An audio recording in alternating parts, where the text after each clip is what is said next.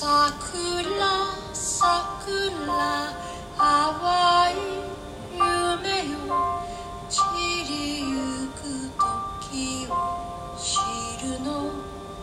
位听友，大家好，欢迎继续收听阿曼达的节目《世界在你耳边》。今天呢，我们接着来聊日本的海边小酒店。在呃小金那个年代，其实这是有一个呃日本电影工业的一个基地的哈。对那现在呢，这个地方是一个就周边环境是一个什么情况？那个大船电影这个工作基地应该是没有了，现在它就算是呃离镰仓不远的，呃算比较宜居的一一片那个海边的住宅区。然后毛奇这片海岸呢，它到夏天的时候还有挺多人冲浪的，包括它还有那个应该是一个捕捕鱼的算码头，往海的另一面其实就是这个住宅区，就住的人会比较多。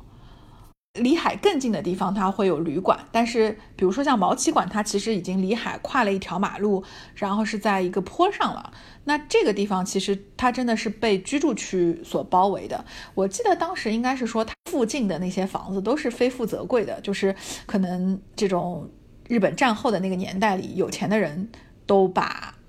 自己的别墅都安排在那里吧。就这些人很多，他都是东京，比如说是有房，但是因为离东京近，然后又在海边这种。就是可以跟自然接近的更近的地方，他们就会安排一个别墅去去到那里。对，整个神奈川县这样的地方还蛮多的，包括神奈川还有一片地方叫叶山，叶山是在镰仓的另一个方向，就是跟毛奇相反的方向。那那个地方就是天皇算度假的那种避暑山庄，也在那个海岸旁边。嗯，没怎么去的时候，我觉得神奈川给我的印象可能就是啊，镰仓就是古都，或者就是那个呃湘南海岸那个灌篮高手，就是这种动漫，或者还有一个就是江之岛水族馆，那个在很多的日剧里都出现过。就但是去多了，你就会发现说，哇，原来分散在海岸两边的隐形富豪住的这种房子其实更多。那刚才讲到这个小的呃旅馆，可能当时就是一个简单的家庭旅馆。那后面呢，就是比如小金离开了，嗯，他们家继续经营这个旅馆。在你现在看来，嗯，去住的人是不是基本都像你这样是慕名为了小金去的？呃，那就是他自己的这个呃旅馆内部设施什么的，是很传统的那种吗？还是说也有好多变化，跟现在其他旅馆都很向往？嗯，我觉得很传统的。就是首先说去住的客人吧，我觉得因为他是只接受电话预定的，所以我觉得应该会把大部分的，特别是这种初次去的游客给筛掉。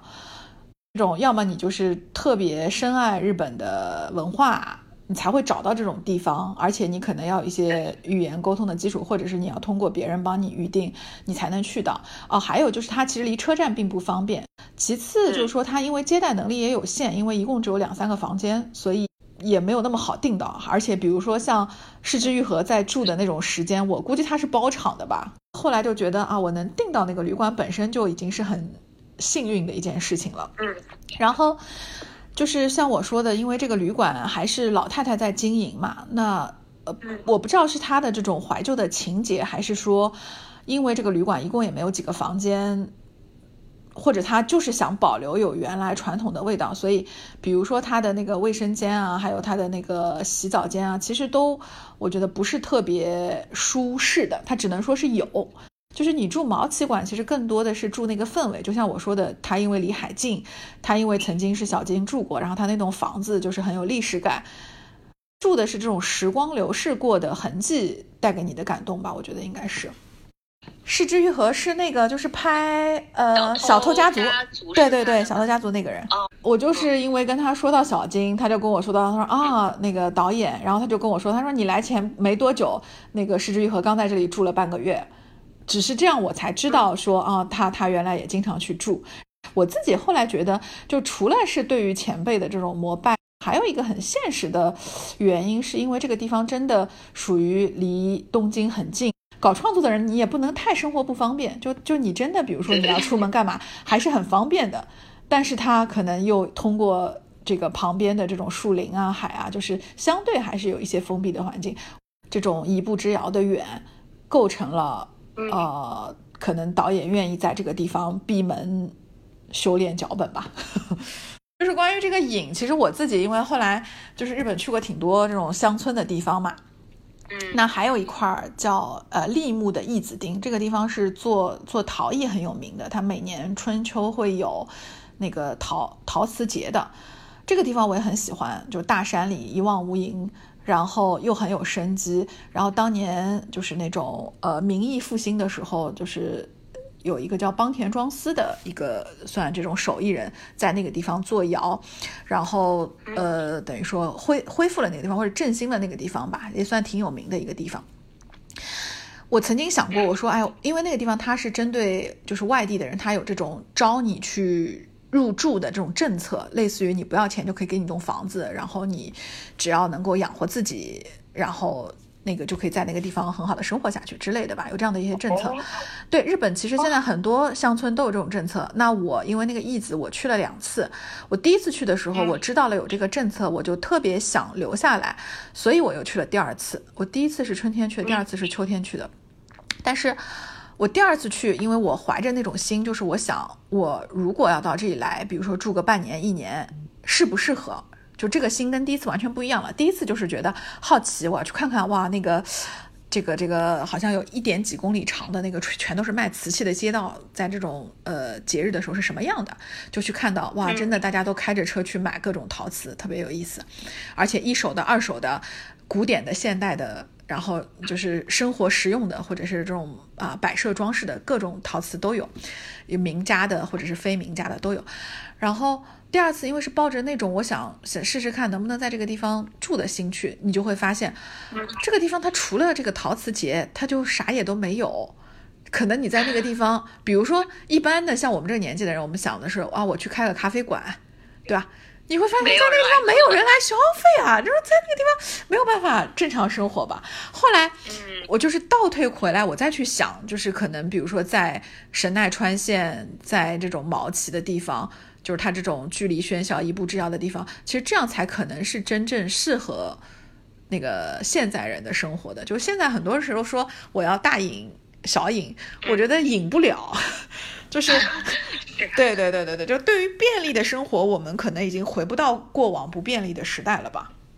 嗯嗯，所以你想说当地的，他既然有鼓励人来住的政策，他也说明就是缺缺人太缺人了。对，没错。我们很多时候听到说啊，什么日本房子不要钱，送给你去白住。我我最早的时候我在中国，我看到这些我也很不可思议。我说啊，那日本房子还卖给谁？大家都到郊区去住就好啦。但是当你真的去看了那种房子，你就会明白了。就第一，那是一栋可能是需要修葺的那种房子，破破败败的。而且你也知道，就是日本这种台风啦，这种什么，嗯对吧？暴雨啊，然后可能还有山体滑坡，你住在那种。就是这个房子，你如果真的想住进去，你可能需要维修。那维修要么就是你自己，如果你是个男的，而且动手能力强的话，那你自己去搞定。那如果不行的话，你就要花钱找人来修。那日本人工又很贵，所以那肯定也是不小的一笔开销。后来我就发现啊，原来他们的这种所谓的免费的请你去，其实一个是解决就是对于那些破败房子的修葺问题，还有一个解决的是当地的劳动力问题。就是比如说当地的田也没人种，那你去，你总归要活下去嘛。那就像我说的，开咖啡馆你是养不活自己的，那怎么办呢？那比如说你去帮农民家种种田，对吧？嗯。那那后来我就发现说哇，这些活这些活我都做不了啊。这个 对这个诗意的想象和实际的这个农活儿的不一样。你还说的那个策略，我也想到，其实就类似于欧洲好多古堡，不是也是很便宜要卖给别人吗？对，那个维修费很高啊。对。不说老的了，就是新的也一样。就是你在日本买房，其实要么是买那种公寓，要么是买那种就是一户建。其实这个东西我也稍微去了解比较了一下，我就会发现说各有利弊吧。就是你如果是一户建，那可能一开始的这种建造成本会比较高，因为你要买地还要造起来。但是你的居住成本就会比较低，因为你没有这种物业费啊、停车费啊这些东西。但是这种一般就是是。嗯，建造的这家人家他可能保你个十年，那十年以后这种房子总归是要修修补补的呀，因为你就是暴露在大自然里的嘛，而且你有人天天使用的，而且日本的这种一户建都是木结构的，所以就是肯定是要修的。那修缮其实就是一笔很大的费用。然后你如果去住那种公寓，那公寓它又会分嘛，就是这种最差的，他们就是那种 apartment，或者是那种好一点的，他们叫 mansion，再好一点的可能是那种 tower 塔楼。那就是反正越好的，它的居住成本越高。就是我我前一阵去看了一个那种大概三十三十来层楼的那种塔楼吧，就是每个月的呃什么物业管理费加停车费，可能就是七八万日元，对四五千块钱嘛。那那后来你就会发现说四五千块钱都可以租一套房子了。而且我跟日本的一些就是岁数挺大的，大概五六十岁的人聊。就他们这种五六十岁的人呢，年轻的时候都是为了要有一栋自己的房子，所以他们都会比如说贷款啊什么的，就是造了一栋自己的独栋的一户建。但是他们到了老了，他们都非常想去住那种呃。就是公寓好一点的公寓，一般想住那个 mansion 之类的。为什么？因为你住一户建，你倒垃圾你要按日子，而且就是很容易，比如说马路上会被那个乌鸦把那个垃圾啄开啊什么的，那些就很烦。而且一户建一般都会造一两层楼嘛，那岁数大的人其实他爬二楼是很累的。